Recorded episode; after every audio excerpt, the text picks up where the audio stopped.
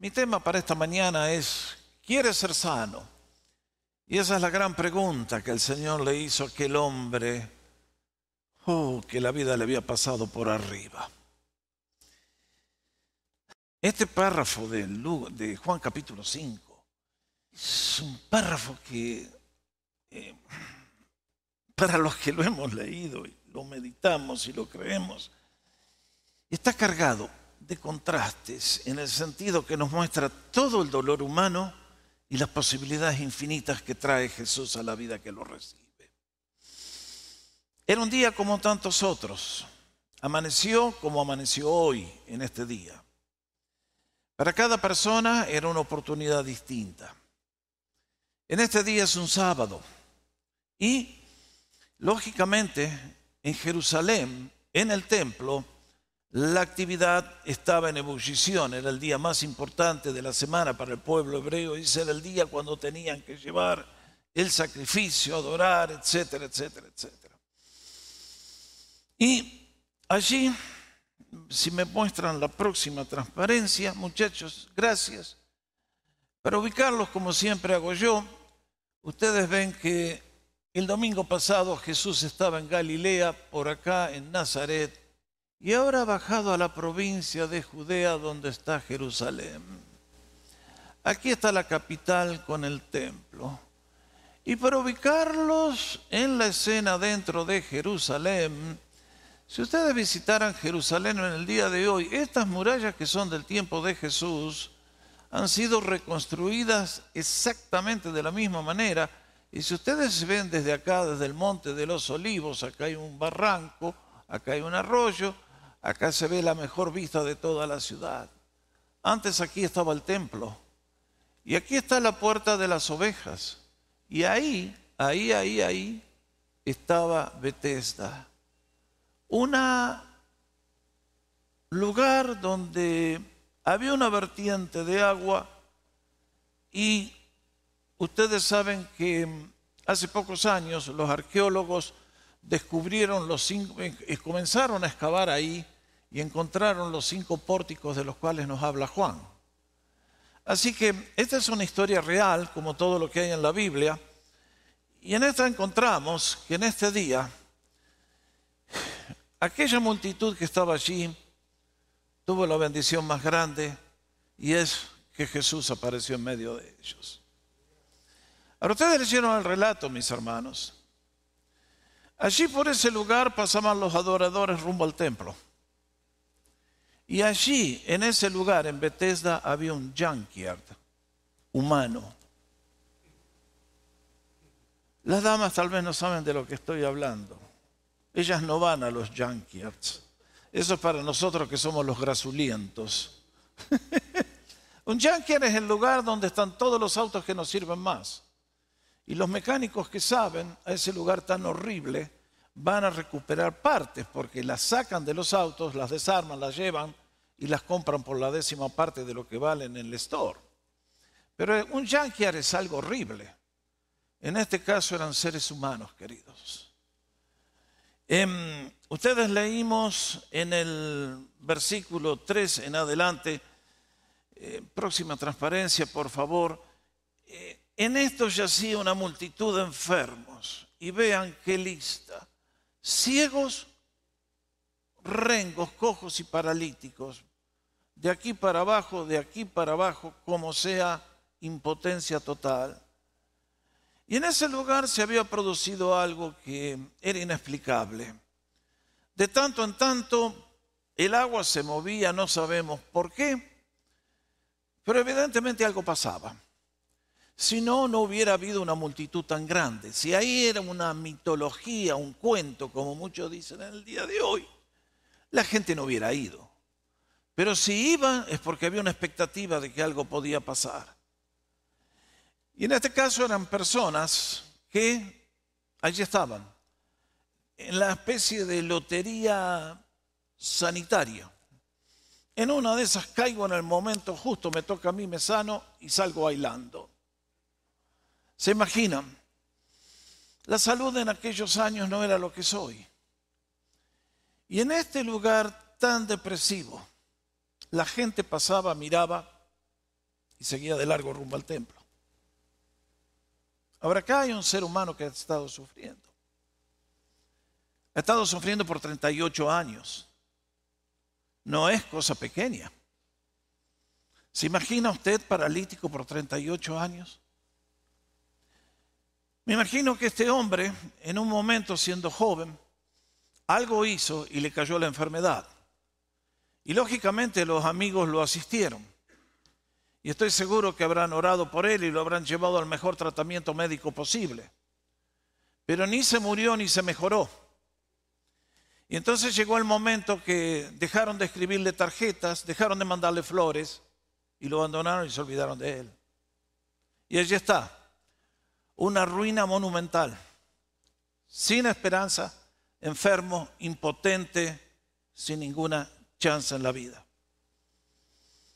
Y es entonces que uno dice, bendito sea el corazón compasivo de Dios. Porque ese lugar de miseria, de espanto y de desesperación se encaminaron los pasos de nuestro bendito Señor Jesús. Y uno dice, ese día aquel hombre va a mirar los ojos más bondadosos que la raza humana ha conocido. Y va a escuchar la voz más tierna que viene para él con una bendición indescriptible. Y uno dice, había una multitud y sin embargo el Señor se dirigió a uno en particular. Qué notable. Nuestro Dios es Dios, nos conoce absolutamente a todos, pero Él no trata con todos. Él sabe con quién tiene que tratar. Ahora, esto quiere decir que todos tenemos posibilidad de que Cristo trate con nosotros, no de que estamos excluidos de entrada. Sin embargo, aquí viene el cuadro. Este ocho hombre hace 38 años que está allí. 38. ¿Quién lo atendía? ¿Quién lo auxiliaba? ¿Quién le daba de comer? El Social Security creo que no se ocupaba en aquel día de aquellas cosas. Y es entonces que aparece el Señor.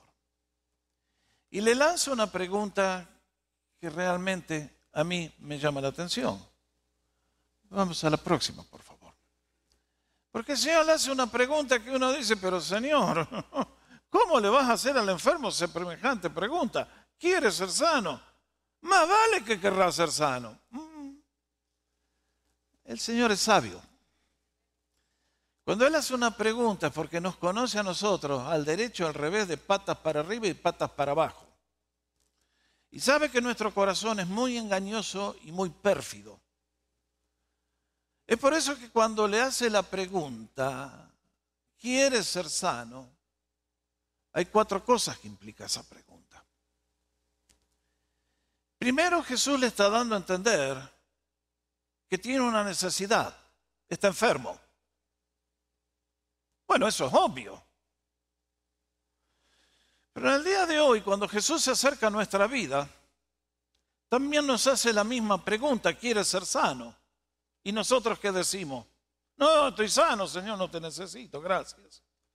Bueno, mis amigos, el cuadro de Betesa y ese paralítico, ese paralítico es usted y yo en relación con Dios.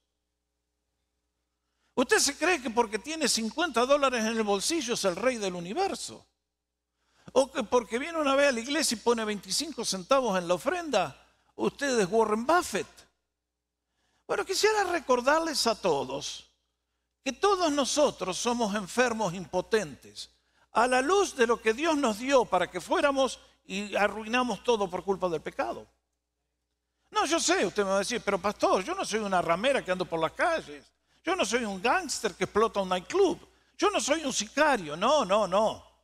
Pero a los ojos de Dios estamos todos enfermos.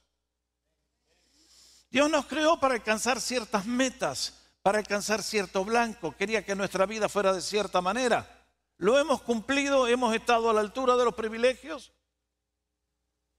No sean tan humildes. Gracias. Y esto es lo que Jesús lo está confrontando. Que hay una necesidad y que nadie puede sanar a un enfermo si el enfermo no se considera enfermo. De nada sirve de hoy salir a vender píldoras que curan todos los cánceres y alguien me dice, yo no la necesito porque estoy sano. Jesús cuando le pregunta, ¿quieres ser sano? Le está señalando, tú tienes un problema severo. Nadie te puede ayudar. Nadie te puede sanar. Y esa enfermedad, como vamos a ver más adelante, lo leímos ya, le llegó a este hombre como consecuencia de haber violado alguna ley del cielo. Por eso Jesús le dijo, ojo, eh, porque te puede caer algo peor todavía. Este hombre está enfermo porque algo hizo que trajo la maldición a su vida. En el día de hoy es exactamente igual. Los médicos tratan con casos en los hospitales y la gente está enferma. Y el médico es impotente para sanarle porque el problema no está en ninguna enfermedad biológicamente definible, sino que está en un problema de pecado humano en el alma que ha esterilizado la mente, las emociones y el cuerpo y ha destrozado el funcionamiento. Cuando yo veo ese cuadro desgraciado de Bethesda, veo el cuadro del día de hoy y que es consecuencia del pecado. Cuando yo llegue a la presencia de Dios, en el cielo no va a haber hospitales, ni abogados, ni cárceles, ni cementerios. En el cielo reina Jesús y hay vida en abundancia.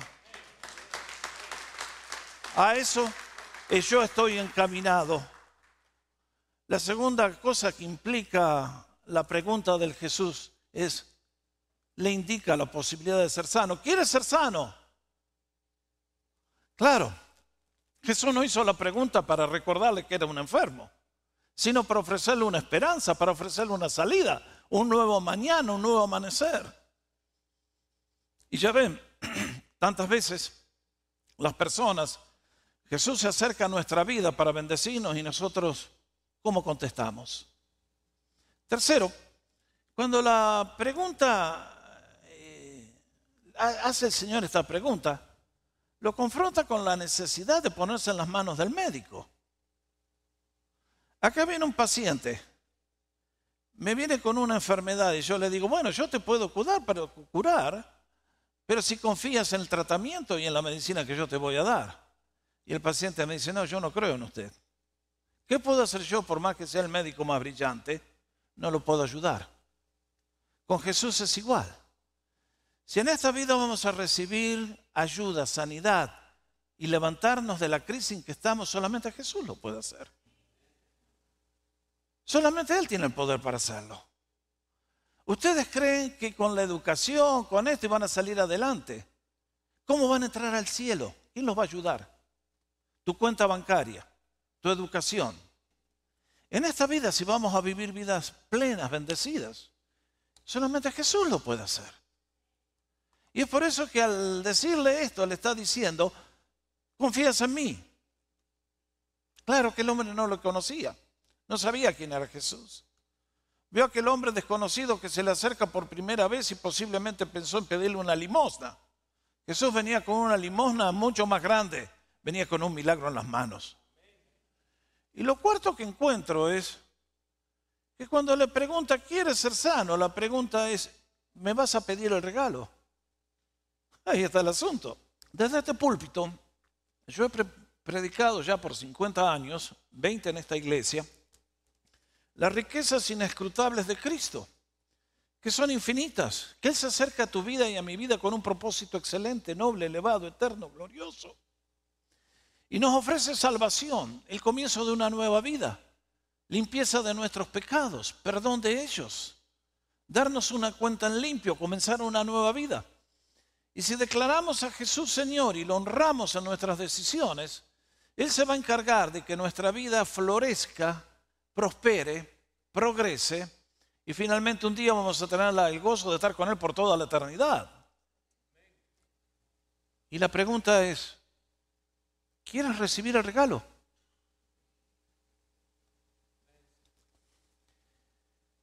Jesús no es un agarrado que le tenés que sacar las cosas. Jesús viene con regalos en la mano, dispuestos a regalarlos, a entregártelos a todo aquel que lo pide. ¿Lo estás pidiendo? ¿Lo has pedido alguna vez? Jesús es bueno, es generoso, es noble. Nosotros, me temo que no. Es por eso que Jesús le plantea la pregunta a este hombre. Es una pregunta sincera, honesta, con una puerta que se le abre de esperanza a alguien que no puede hacer nada. 38 años quemados allí. ¿Y qué va a decir el paralítico? Es la gran oportunidad. ¿Qué dijo?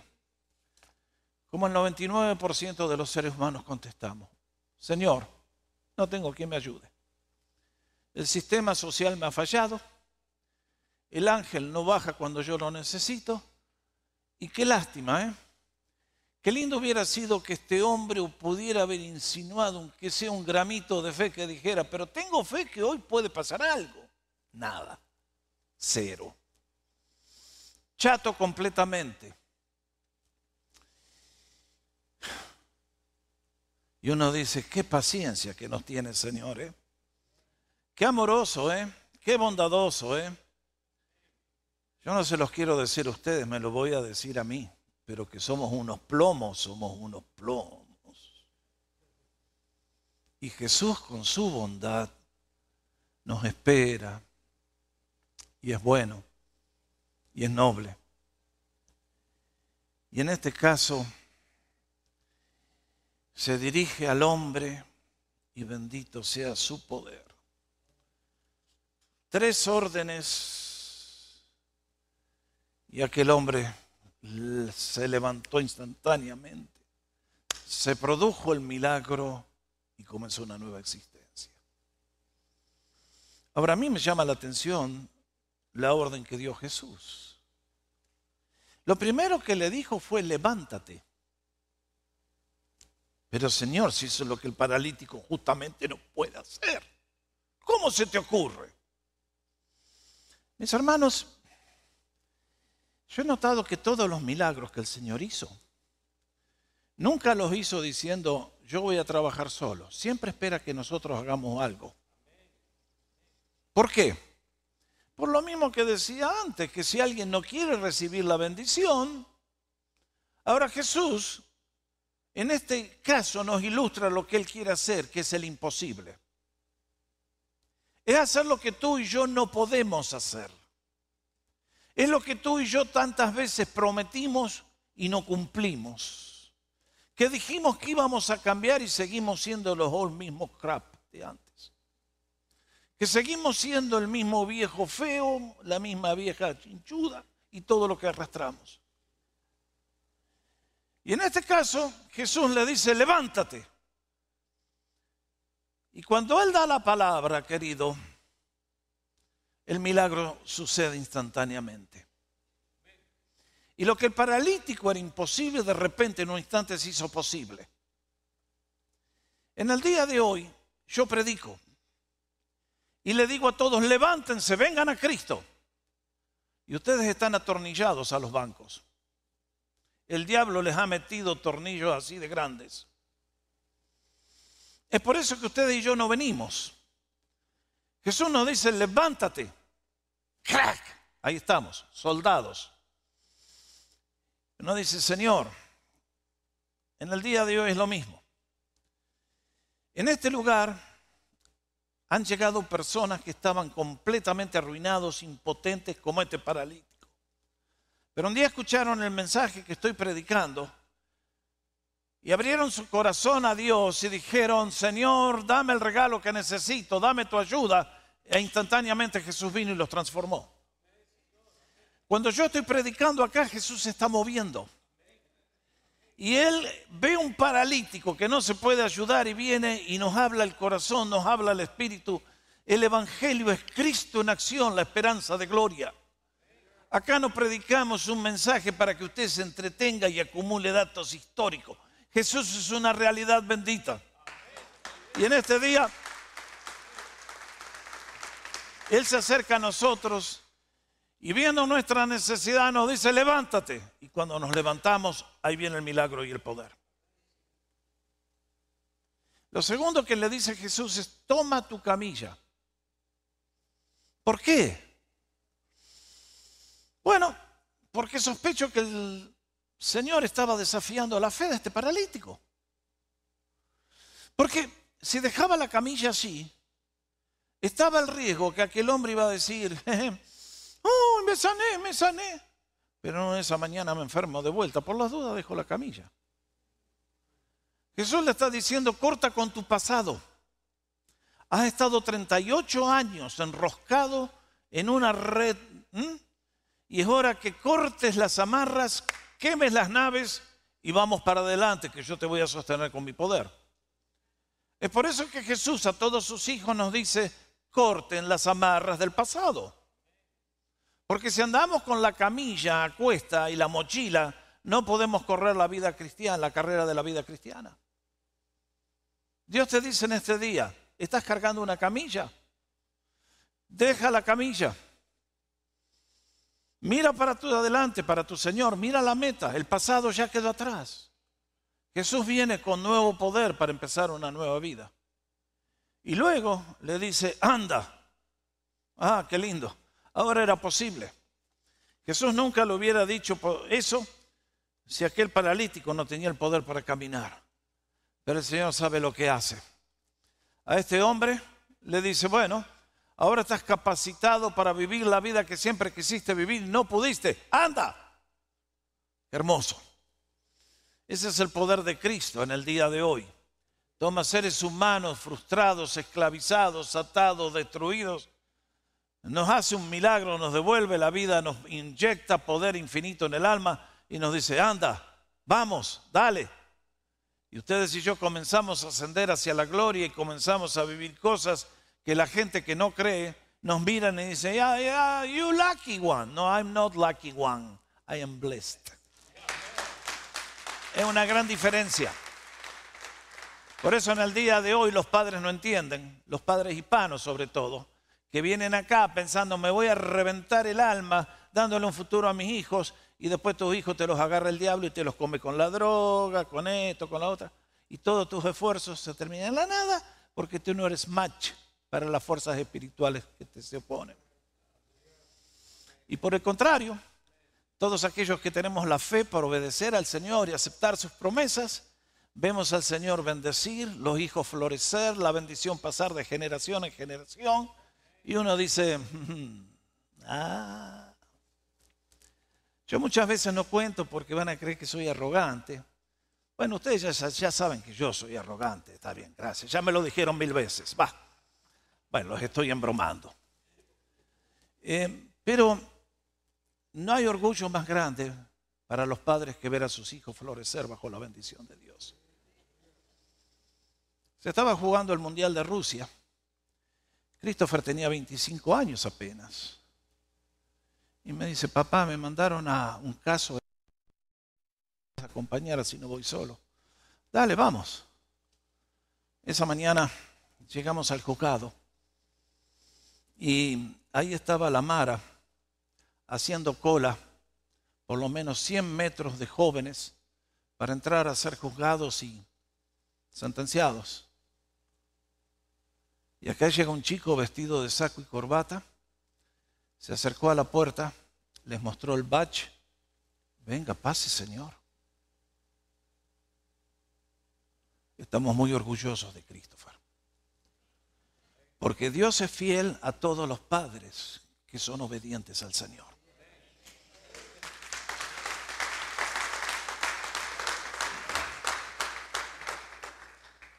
Ah, sí. Yo veo a los chicos que hoy estaban en la BBS y conozco a los padres y digo, estos chicos tienen un futuro increíble.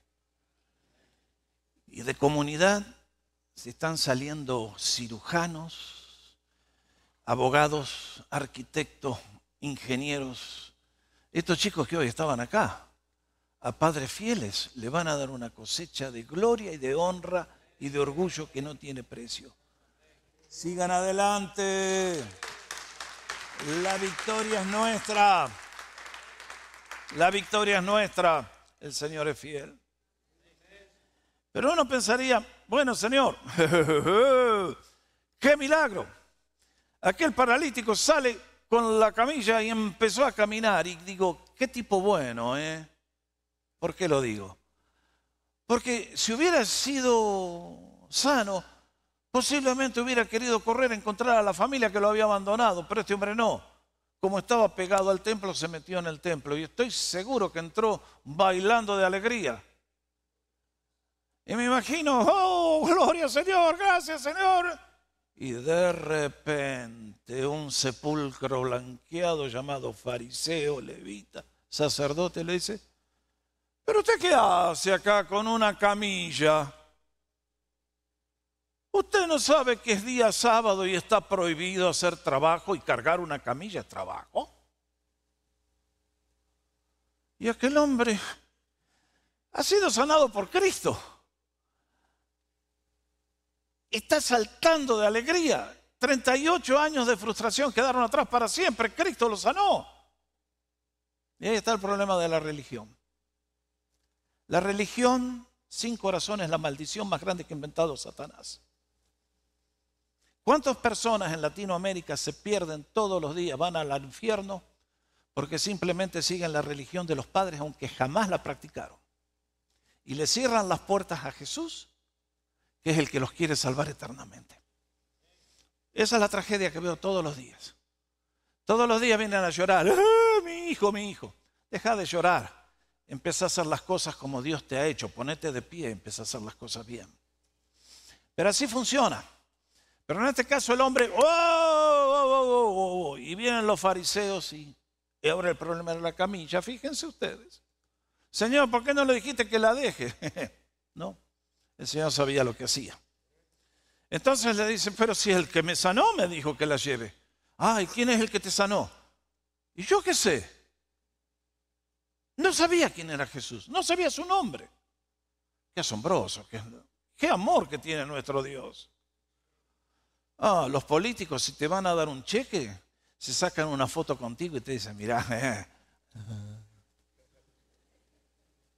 Ayer encontré una foto que tiene como 40 años. Un día vino allá a la oficina en Vancouver donde estaba un político a traerme un cheque. Ni sabía para qué me lo trajo. Me dice, lo único que quiero es que se saque una foto conmigo. Y bueno, si usted le traen un cheque, usted no dice que no, ¿no es cierto? Y bueno, lo usamos para la obra, gracias Señor. Pero así funciona el político para sacarse la foto. Jesús no necesita la foto de nadie, Él es rey de reyes. Tiene todo el oro del mundo. Y entonces,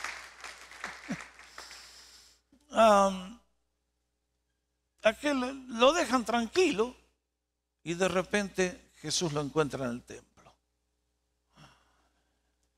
Y quisiera ir a la próxima transparencia, porque el Señor aquí hace una advertencia que es tremenda, mis queridos. Y es esta. No juegues con Dios, porque te va a ir peor. Cuando Jesús le dijo, mira, has sido sanado, no peques más para que no te suceda algo peor, ¿qué le está diciendo el Señor? Lo que ya dije que fue paralítico 38 años por, como resultado de algo que hizo mal, que violó la ley de Dios. Nosotros en el día de hoy creemos, jaja, ya soy el capitán de mi propia embarcación hasta que te das contra el Titanic. Dios gobierna todo, todo. Todo lo que pasa en nuestra vida está gobernado por Él. Y por eso Lamentablemente a la sociedad del siglo XXI no se le puede predicar esto, pero Dios castiga y corta la vida prematuramente tantas veces a muchos que considera que son indignos de estar en el planeta. Yo vivo cada día con gratitud en respeto a las leyes de Dios, porque Dios es muy bueno y le agrada bendecir a los que le obedecen.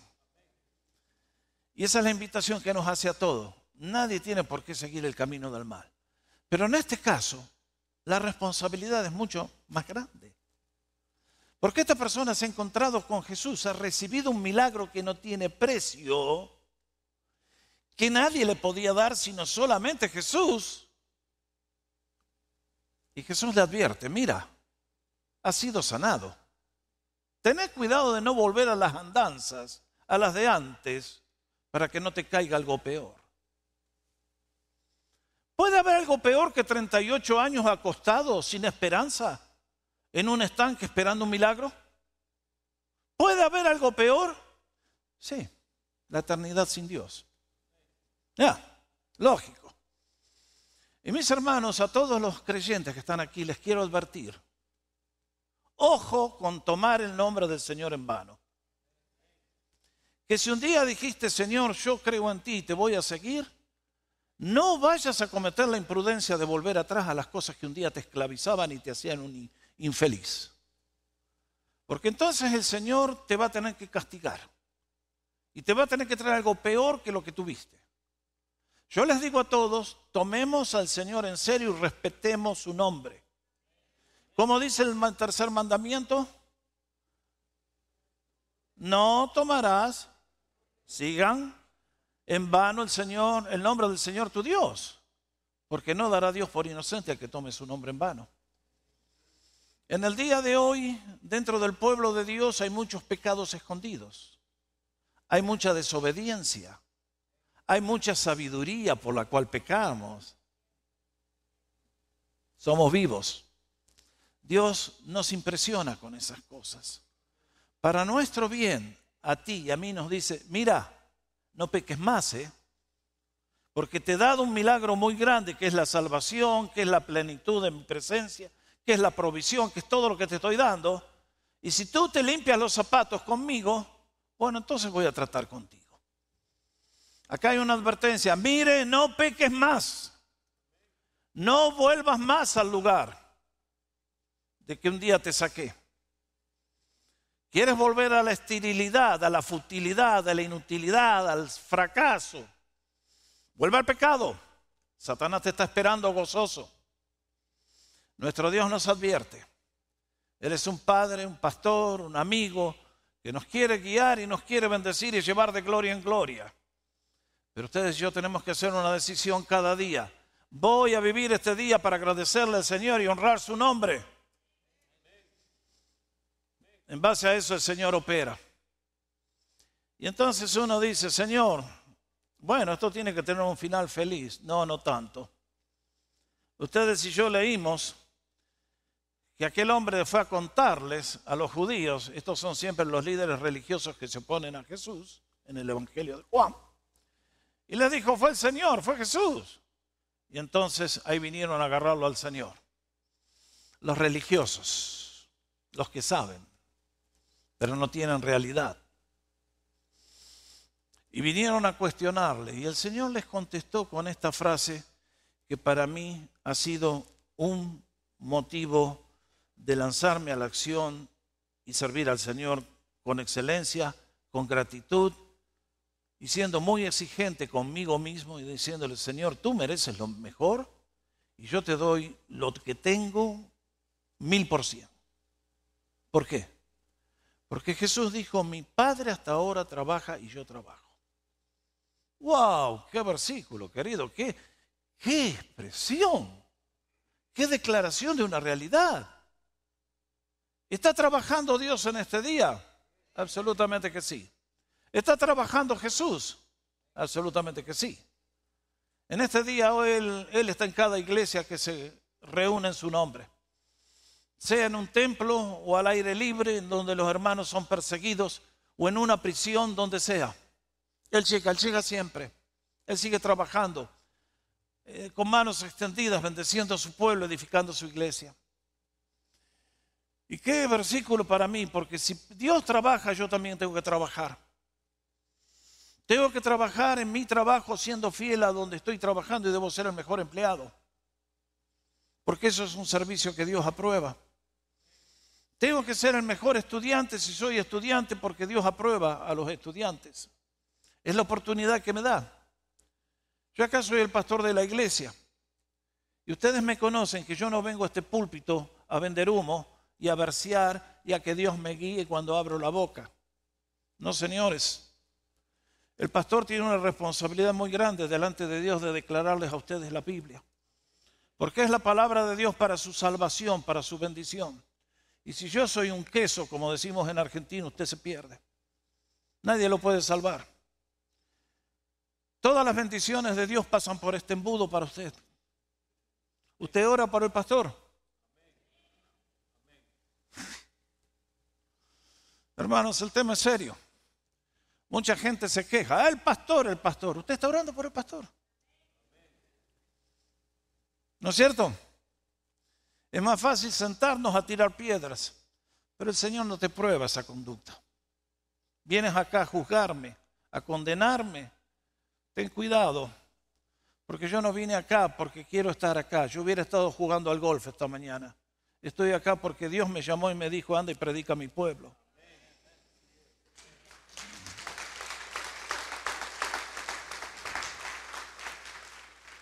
Ya. El Señor trabaja, estamos trabajando nosotros. El pecado de la iglesia es que en todas las iglesias hay un 30% que no hace nada. Comunidad no es diferente. Mejor que no, me que no me meta con el tema de las ofrendas, ¿no? Corremos un velo piadoso. Y la consecuencia de esto fue por esto los judíos aún más intentaban matarlo, porque no solo quebrantaba el sábado, sino que también decía que Dios era su propio Padre, haciéndose igual a Dios. Ah, bueno. Qué cosa, ¿no? La ceguera espiritual produce muerte. Esta gente estaba muertos. ¿Cómo se explicaba el milagro fuera del poder de Dios? Yo llamo a todos ustedes a todo el universo y les traigo un, un paralítico de 38 años y le digo, dale, levantalo, dale. ¿A quién acepta el desafío? Nadie. Porque está más allá de nuestras capacidades. Solamente Jesús puede hacer esas cosas.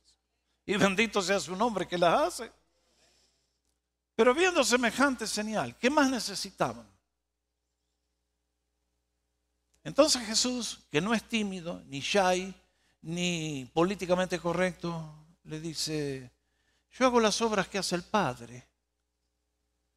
Y aquella gente, en lugar de decir, ¿no será este el Mesías? ¿No será que este muchacho que joven, aunque su currículum dice apenas que es un carpintero de Nazaret, puede, puede, puede, puede, puede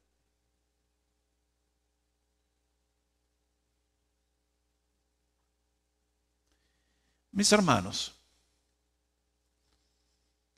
a mí me da lástima la gente en Norteamérica.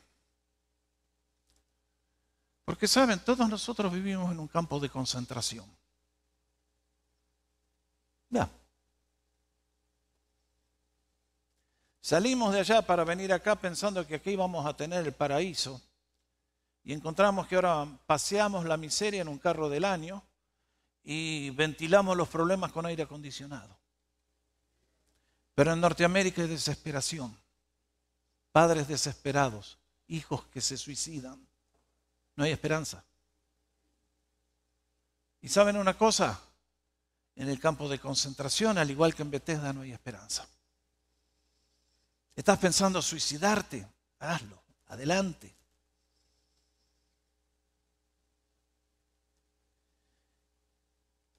Días más tarde al Señor lo llevaron a la cruz. Y los judíos tenían razón, señores. Lo clavaron en la cruz y le dijeron, si tú eres el Mesías, bájate, dale, dale, dale, y vamos a creer en ti. Y lo insultaron y lo escupieron. Y el viernes a la noche, el, el mundo saltaba. Herodes saltaba. le corté la cabeza a Juan el Bautista, me quedé con la mujer de mi hermano y viva Walter Mercado y viva toda la viva. Bien, dale.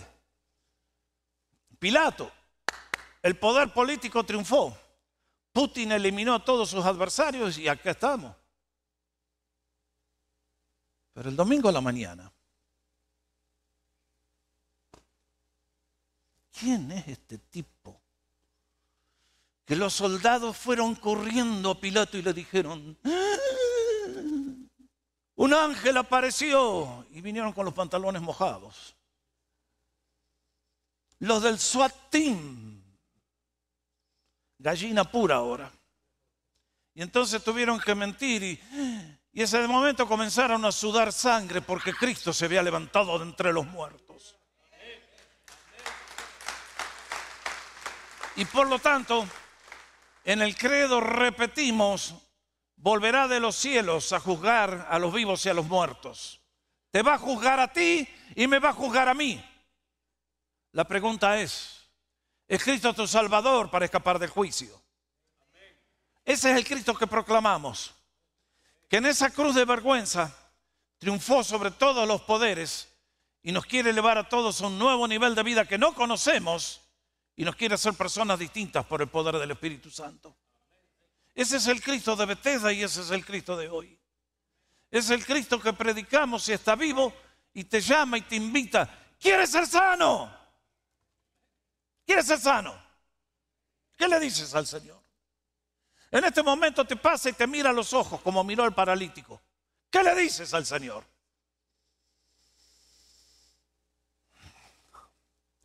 Cada domingo, cada día es un día de decisión. Me alegra verlos a todos en la casa de Dios y confío que la palabra les abra la puerta como aquel paralítico una nueva vida, a una nueva experiencia con Dios, a la salvación eterna, a la adopción como hijos a la bendición que se ha de ser sin límites por todos los siglos de la eternidad en su presencia. Hay salida del campo de concentración. Es a través de Jesús, porque es el único camino a Dios. Él es el camino, la verdad y la vida y no hay salvación fuera de Él. ¿Cuál es nuestra decisión en esta mañana? Mira, no peques más, ¿eh? Para que no tenga otra cosa peor. ¿Quieres ser sano? Cristo está aquí esta mañana. Ven a Él mientras te extiende su mano bondadosa y te invita a que quiere ser tu Salvador. El Señor bendiga a su pueblo. Nos ponemos de pie.